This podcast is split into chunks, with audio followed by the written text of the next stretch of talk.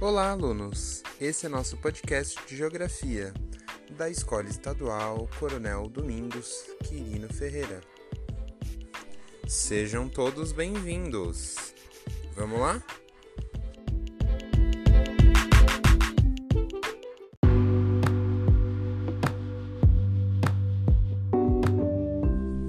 O assunto que trataremos hoje são os blocos econômicos, algo essencial para entender como se organiza atualmente a economia mundial.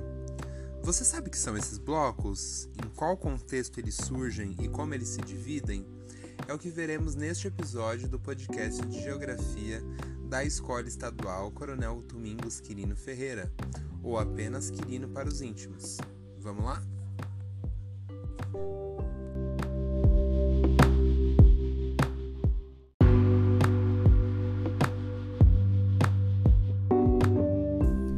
Vamos começar com o contexto histórico do surgimento dos blocos econômicos. O século XX foi marcado pela Guerra Fria, que dividiu o mundo em dois blocos: socialista, liderado pela Rússia, e capitalista, liderado pelos Estados Unidos. Havia cooperação econômica entre os países pertencentes a cada bloco, além de apoio político e militar.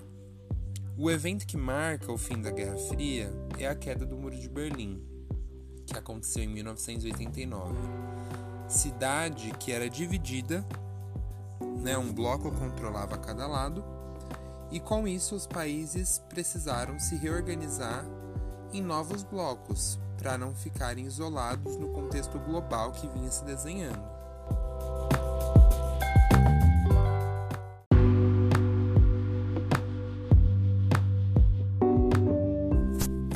Como já vimos anteriormente, a gente vive um contexto de globalização. A partir do desenvolvimento de tecnologias, houve um significativo aumento da conexão entre os países nas últimas décadas. Essas mudanças alteraram a forma como nos relacionamos, como trabalhamos, como consumimos, ou seja, nosso modo de vida mas é nas relações econômicas entre as empresas e os países que conseguimos observar melhor esse processo de globalização.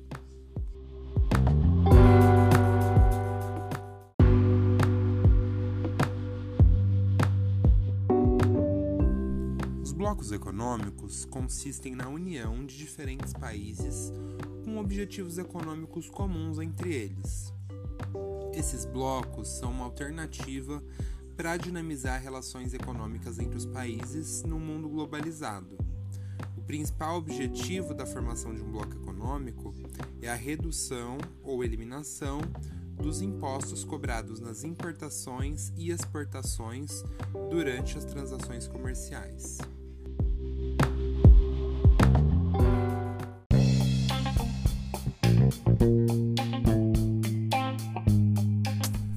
Tipos de blocos econômicos vão variar conforme o nível de integração entre os países.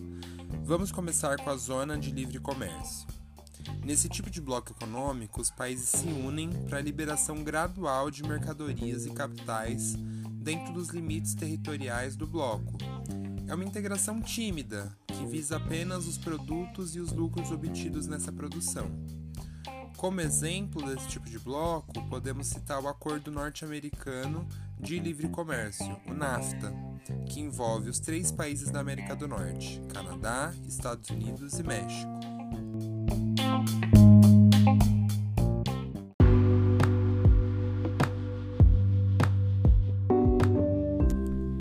Outro tipo de bloco existente é a União Aduaneira. Se trata de uma evolução em relação à zona de livre comércio. Além da liberação de mercadorias e produtos, é estabelecida uma tarifa externa comum, a TEC, aos países de fora do bloco. Isso significa que quando um país do bloco negociar com outro país que não pertence ao bloco, haverá uma taxa de importação padronizada, igual para todos os que participam da integração econômica. O Mercado Comum do Sul, o Mercosul, que no caso o Brasil participa, é um exemplo desse tipo de bloco, que inclusive possuía a TEC, a Tarifa Externa Comum.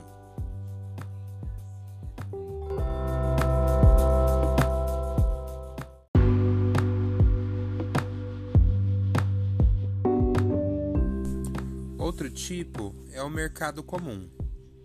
Nesse tipo de bloco, há uma grande integração entre os países. As duas características anteriores, como a zona de livre comércio e o estabelecimento da tarifa externa comum, e também outras iniciativas que visam promover uma ampliação das relações entre os países envolvidos. Essa ampliação busca padronizar leis trabalhistas, legislações econômicas, além da livre circulação de pessoas.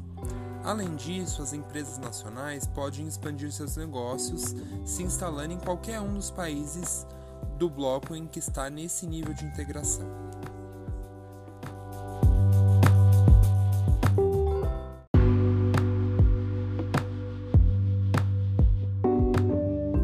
O último tipo de bloco que a gente vai ver é a União Econômica e Monetária. Conforme as relações dos países se intensificam e avançam, bloco econômico pode chegar ao seu estágio máximo e completo, a adoção de uma moeda única e a criação de um banco central do bloco. É o caso da União Europeia, que adotou o euro como moeda oficial em 2002. Porém, essa moeda não é adotada em todos os países que fazem parte desse bloco.